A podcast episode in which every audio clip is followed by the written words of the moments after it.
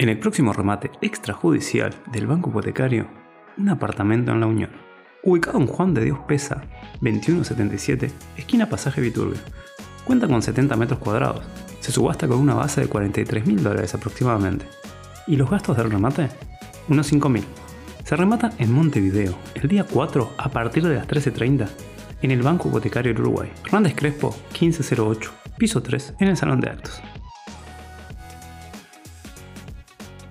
Y si necesitas ayuda para crear contenido para tus redes sociales, llámanos, podemos ayudarte.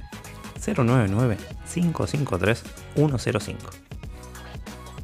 No olvides seguirnos para no perderte ninguna de estas ni de las próximas oportunidades de negocio que tenemos en camino. También puedes encontrarnos en el resto de redes sociales, así como en todas las plataformas de podcast.